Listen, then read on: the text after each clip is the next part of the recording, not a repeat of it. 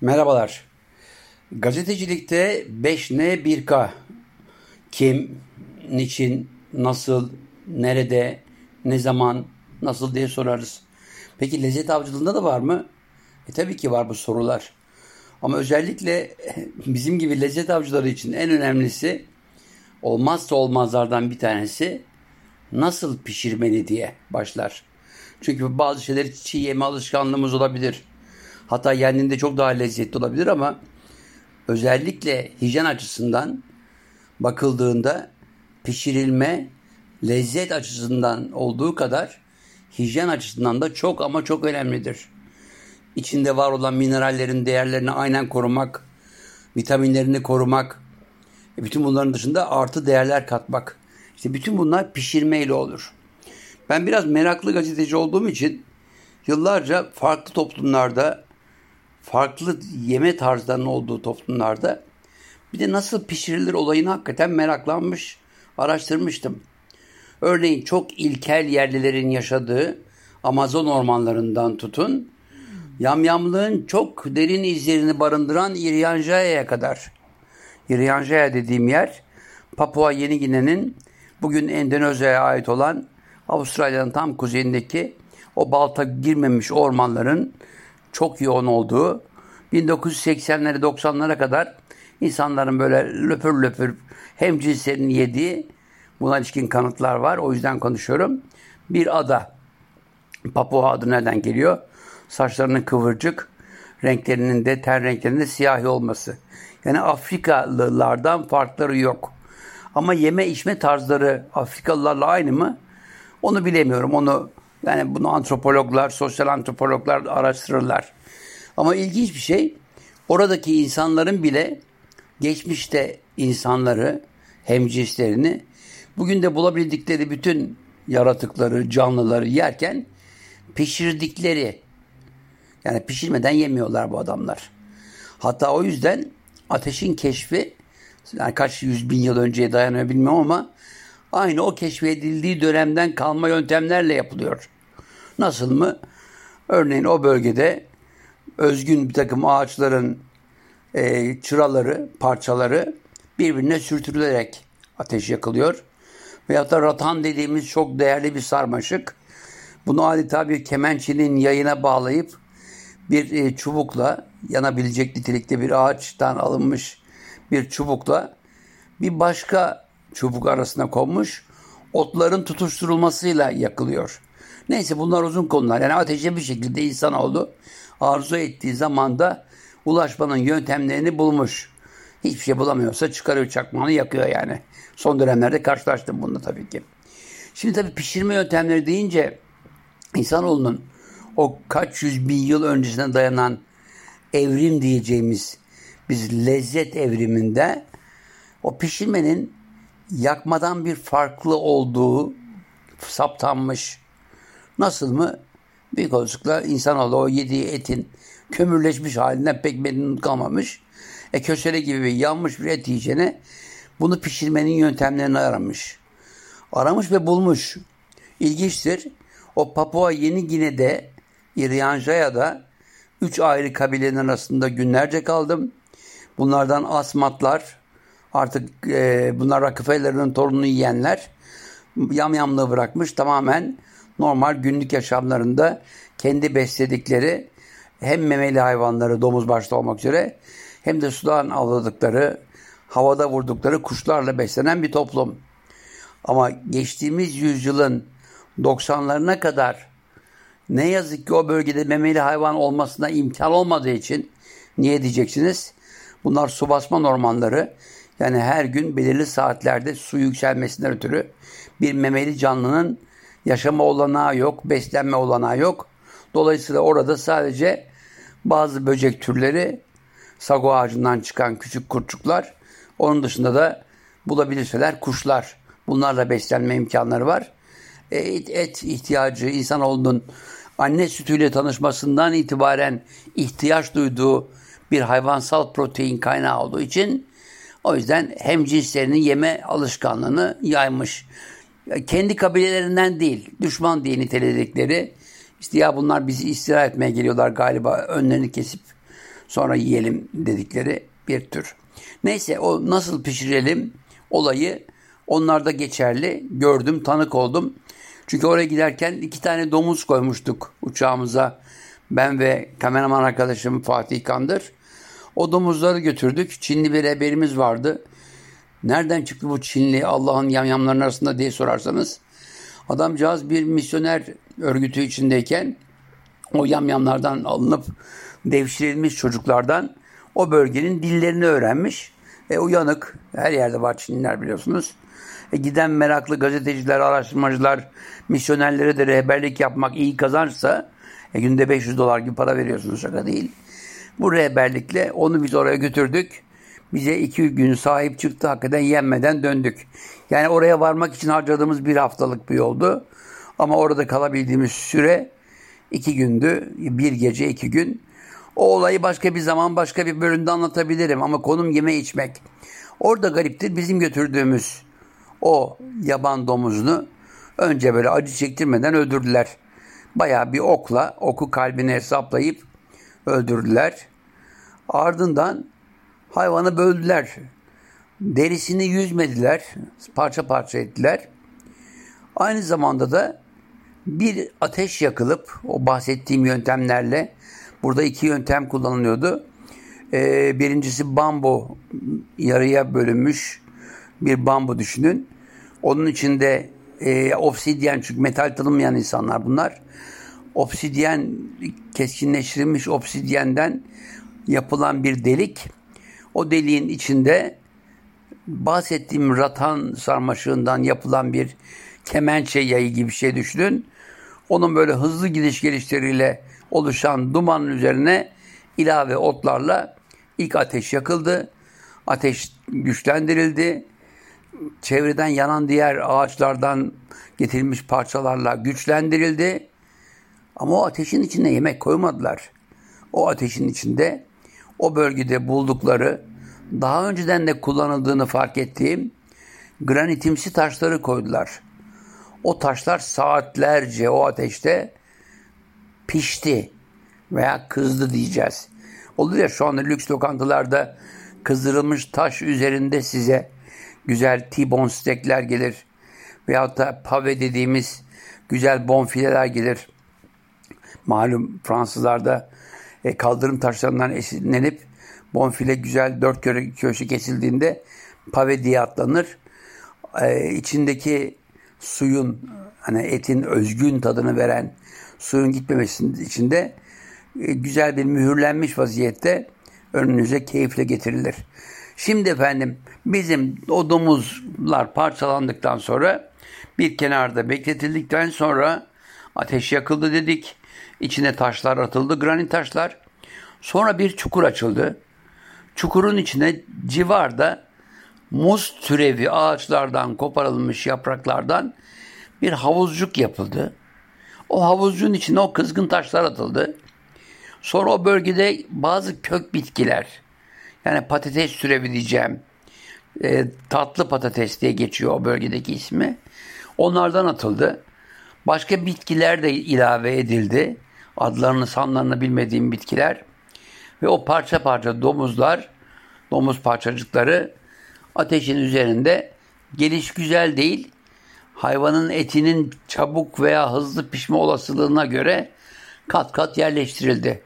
Üzerine yeniden kızgın taşlar kondu ve otlarla tamamen kapatıldı. Bir süre sonra o otların arasından biz müthiş mi müthiş bir duman hissettik. Ama duman parfüme bir duman. Yani yemek tadı, nektarinli bazı bitkilerinin piştikten sonraki lezzetlerini havaya, gökyüzüne salan, tatlarını salan o duman. Hakikaten lezzetli bir şey olduğu, o dumanı içimize çektiğimizde hissetmiştik. Belki günlerdir aç kalmanın getirdiği bir şey olacak ki beynimizin bazı yerlerinde ampullerimiz küçükten küçüğe yanmaya başlamıştı. Ardından bu olay kaç saat sürdü? Valla bu olay onların bir yemek dansı vardı. Ben katılmadım. Böyle pipilerine koydukları e, garip bir bal kabağının ince türü diyeceğim bir bitki e, kamışından e, üzerlerine geçirdikleri ratandan yapılmış bir etekle aşağı yukarı 3 saatlik bir dans süresi.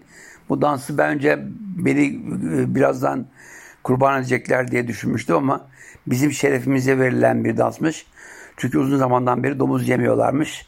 Sayemizde birdenbire iki tane domuzluk bir ziyafet olunca o danslar bizim için yapıldı. Anadan doğma soyunuyorsunuz. Cinsel organınızı o e, garip e, borumsu e, kabağın içine sokuyorsunuz. Üzerinize ratandan e, eteğinizi giyip onlar gibi gelişi güzel hareket ediyorsunuz. Buna ilişkin bölümler benim YouTube kanalım Coşkun Aral anlatıyor da var. İzleyebilirsiniz. Zaten eski haberci bölümlerini izleyen müdavimler de bilirler bu bölümleri. Neyse aradan saatler geçti. Yani 4 veya 5 saat muhteşem biçimde o otlar ayrıştırıldığında tatlı patateslerde, diğer otlarda adeta böyle bir çamurlaşmış vaziyette e, domuz etinin kendi rayasıyla buluşmuş olağanüstü bir ziyafet hazırlanmıştı. Bize vermediler. Tabii onlar için götürdüğümüz için biz de talep etmedik ama ben kıyıdan köşeden yine biraz o patatesten, tatlı patatesten aldım. Tıpkı e, ayva gibi işte evet güzel lezzet edeceğiz ama boğazda takılabilen özelliği, özelliği olduğu için az da boğuluyordum.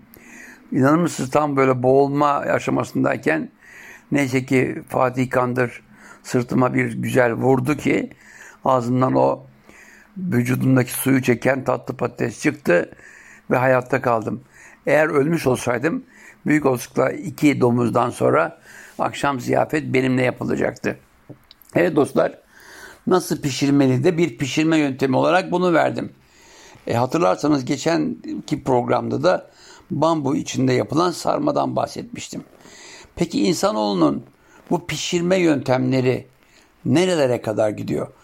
E, gariptir. İnsanoğlunun pişirme yöntemleri bence lezzet avcılığıyla başlayan bir olay. Farklı pişirme tarzları dediğimiz zaman e bugün Anadolu'da da bakıyorsunuz fırında yapılan yemekler var. Çömlekte yapılan yemekler var. E, tandır dediğimiz etin direkt olarak ateşle e, yakın temas halinde olduğu havasız veyahut da havalı. Havasız derken e, içinde çok ağır bir ateş ama saatler süren bir pişme süreciyle pişirilen türdeki yemekler var. Bunu tabii ki çömlekte e, kuru fasulye diyeceğim ama kuru fasulye bu topraklara ait bir hububat değil. Ondan önce nohutun, mercimeğin, bezelerin olduğunu söyleyebilirim. Şu anda Anadolu'da bazı yerlerde çömlekte kuru fasulye, özellikle İspir'in kuru fasulyesi çok meşhur ve lezzetli. Tabii onun pişirilme yöntemi kadar e, bir gece önceden süte yatırılması önemli oluyor. O tarzda çömlekle pişirilmiş yemekler çömleğin yapılmış olduğu çamurun içindeki minerallerle de yemeğe ayrı bir lezzet katıyor. Tabi lezzetler sadece içine konulan e, pişmemiş et, sebze değil, ilave yağlarla da olabiliyor. Yine bahsetmiştim belki. Bizim Siirt'te dolma yapıldığında baya bir gün önceden yenmiş etin kemikleri dolmanın pişirildiği tencerenin dibine konurdu. Apayrı bir lezzet verirdi. O yüzden tadlandırma zaman zaman kemiklerle de yapılabiliyor. Kemiğin içindeki ilikle de yapılabiliyor. Bugün ilik suyu çorba dediğimiz zaman hakikaten İtalyanların meşhur osso bucco'su geliyor aklıma. Osso bucco yani bizim bayağı bildiğimiz dananın güzel kemiğinden bir kesit alıyorsunuz. İçindeki iliği, yandaki eti ağır ateşte pişirilmiş bir yemek. Biraz da e, domatesli sosu fırında yapılması tercihtir. Bunlar tabii ki bizde Anadolu'da var mı? Var. Fırında yapılan çok yemek vardır. Hele hafta sonları fırınlar gariptir. Bir fırın düşünün. Yanı başında bir kasap, onun yanı başında bir kebap, e, bir e, manav. Evin çocuğu alır tepsiyi eline. Önce manavdan alır soğanını, domatesini zamanındaysa tabii ki biberini, patlıcanını. E, bunların bir kısmıyla kebap yapılır. Bir kısmıyla lahmacun yapılmak üzere hemen e, yandaki kasaptan güzel et alınır. Bunların bir kısmı da lahmacuncu için fırıncı amcadan bize bunları pide veya lahmacun yap diye siparişler verilir. Yani o yüzden fırın pişirme yöntemleri bugün bildiğimiz klasik Fransız usulü boulanger diye tabir edilen fırınlar gibi değil. Her sokakta mutlaka bir fırın vardır. Yanı başındaki kasap ve manavıyla beraber hafta sonları ailelerin buluşma yemeğidir. Sabah biraz geç kalkma lüksünü tadar aileler. Ve o sabah bölgeden bölgeye Bafralıysanız bir Bafra pidesi, eğer Antakyalıysanız güzel ekmek, yanı başında bir tepsi kebabı. E, her bölgede değişir dedim ya. Bütün bunlar yapılır ama Anadolu'nun büyük bölümlerinde de yoksulluktan olsa gelir, gerek o fırınlarda keşkek pişirilir. Bayağı güveç kaplarda. İçinde dövülmüş et. Etin e, fazla iyi mi kötü mü oldu mu o tartışmasına girmemek için lif lif alınmış etler saatlerce dövülür. Ardından güzel bir çömleğe konur. E, et, buğday, e, nohut, fasulyeyle beraber güzel bir keşkek yapılır. Anadolu'nun bütün illerinin keşkekleri farklıdır. Herkes de benim keşkeğim en iyisidir der. Yeni afiyet olsun. Pişirme tarzları arasında ilginçtir. Mesela bu İryanja ya da yamyamlardan öğrendiğim pişirme tarzının bir başka türünü İskilip, Çorum İskilip. Orada Yeniçerilerin uğurlanmasında yapılan bir dolmada gündeme getirirler. Dolma dediysem böyle yaprak sarma, biber dolması, patlıcan dolması gelmesin aklınıza. İskilip dolmasının özelliği şu. Derin mi derin bir kazan düşünün. Kazanın içinde bir üç ayaklı demir, adeta yuvarlak bir demir. Ayıklanmış, temizlenmiş bir pirinç e, bez torba içinde tuz da konmuş. Bu yerleştirilir önce. Onun üstüne de temizlenmiş bir koyun diyeceğim. Bir koyun iç organları boşaltılmış. O çuvalın üzerine konur. Ardından kazanın içine kazanın boyutuna içine konulan pirincin kaldıracağı ölçekte su, karabiber, tuz ve soğanlar konur. Ardından yani o tabi ölçe o bölgede eğer iskilip dolması yapılacaksa kullanılan pirincin Osmancık pirinci olması tercih edilir. Niye Osmancık? E, Kızılırmak'ın en güzel pirincidir. O bölgenin hakikaten olmazsa olmazlardan biridir ama şimdi kolay bulunabiliyor mu bilmiyorum tabii ki. Uzun zamandan beri gitmedim. Neyse o pirinç çuval içinde üzerine temizlenmiş bir e, koyun, e, suyu içinde karabiberler, tuzu ve soğanı. Bu düzenek bir ateşin üzerine konur. Ateş desteklenir. Üstüne kapak kapatılır. Fırıncı başı gelir. O kapak kadar büyük bir somunun hamurunu, yani somunun hamurunu alır. E, tencerenin kapağının üzerine, kazanın kapağının üzerine kapatır. Bir garip oluşum karşınızda. Yani bir ateş, üstünde bir kazan, fokur fokur kaynayan bir kazan. Ama o kazandan buhar çıkışını engelleyen kocaman bir hamur kütlesi. Önce hiçbir şeye benzemez ama zaman zaman e, ateşçi başı elinde közler bir saç içinde o hamurun üstünde gezdirir. Tıpkı gittiyseniz gördüyseniz Saraybosna'daki börekçiler gibi. Yani diğer tarafından üstünden ekmeği kızartmak için yapılan bir müdahaledir bu. Aradan saatler geçer. 4 saat, 5 saat. Ustalığa göre değişen bir şeydir bu. Ateşe göre değişir. Tencerenin veya kazanın bakır kalınlığına göre değişir bütün bu pişirme süreci. Artık ki artı iddialı olan aşçının sunumuna göre değişir.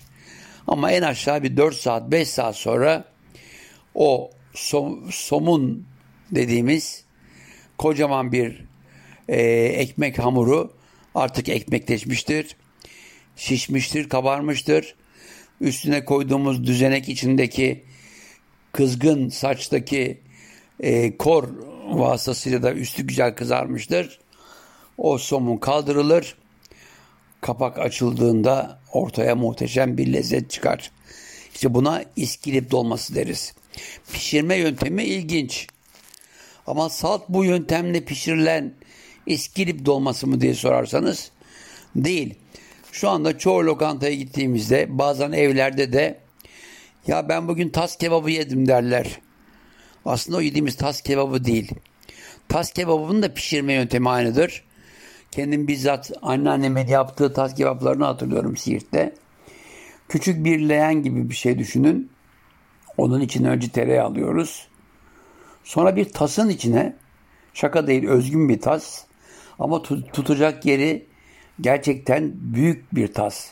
Yani taslar e, yarım küre olduğu için onun e, bir düz zeminde durmasını sağlayacak bir tutacak bölümü olur. Bu diğerlerinden daha farklı, daha derin. Adeta bir su bardağı kadar su alabilecek nitelikte bir tas düşünün. Evet o tasın içine önce karabiber, küçük soğanlar, arpacık soğanlar ve güzelim bir kuzu eti konur. O ters tarafından tas yani etler e, tencereye değecek biçimde yerleştirilir. Ardından o yağlanmış e, tencerenin içine küçük leğenin içine e, daha önce temizlenmiş, ayıklanmış, suda bekletilmiş pirinç pilavı konur. Baya pirinç konur. Sonra su ilavesi yapılır pirincin türüne göre. Tencerenin o tasın üzerindeki tutacak bölümümüz ki az önce bahsettim bir bardağa benzer. Oraya da biraz su konur ve ardından e, gerekli karabiber takviyesi yapıldıktan sonra kapatılır. Kapak kapatılır. Yani iskilit dolmasında kapağın üstüne somon koyuyoruz. Burada e, yağlanmış tencere, e, pirinçten önce yerleştirilmiş bir tas içinde et, ardından e, tereyağı üzerinde önce kavrulmuş, ardından suyu ilave edilmiş pirinç ve tencerenin kapağının örtülmesi. Bu aşağı yukarı bir 45 dakika gerektiren bir pişme yöntemi. Tabi bunu dışarıdan izlemeye imkanınız olabilir mi? Eğer tencerenizin kapağı camsa o şansınız var. Nasıl mı? Çok basit. Bir fizik kuralıdır. Altta yanan ateş fokurdatır. Suyu kaynatmaya başlar. E soğuk olan soğuk olan etli bölümdeki tas o buharı içine çeker. O buhar suyun bulunduğu bölgeye çarpar, geri döner, bir füzyon oluşturur. Ya bir kavurma oluşur o içinde. Yani et buharla kavrulmaya başlar.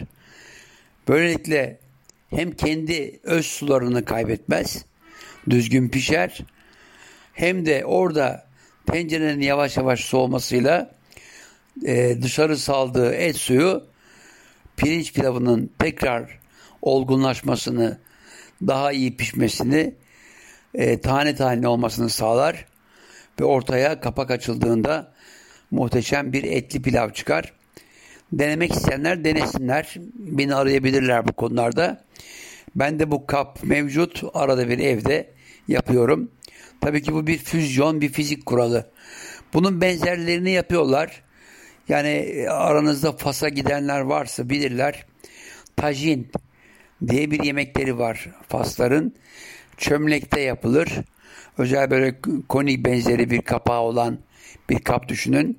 Şimdi çok ticari olduğu için alttan ısıtarak yaparlar ama iyi tajinin de aynı yöntemlerle yapıldığını ben yıllar önce sahrada karşılaştığım Sahraviler tarafından görmüştüm. Yani çölde çay içmedim ama çölde muhteşem bir et yemiştim onların sayesinde. Bütün bunlar yine insanlık tarihinin eski pişirme yöntemleri. Bugün de uygulanıyor.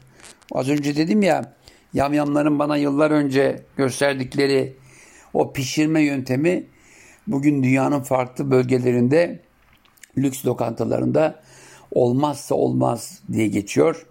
Kızgın taşın üzerinde pişirilmiş güzel yemekler.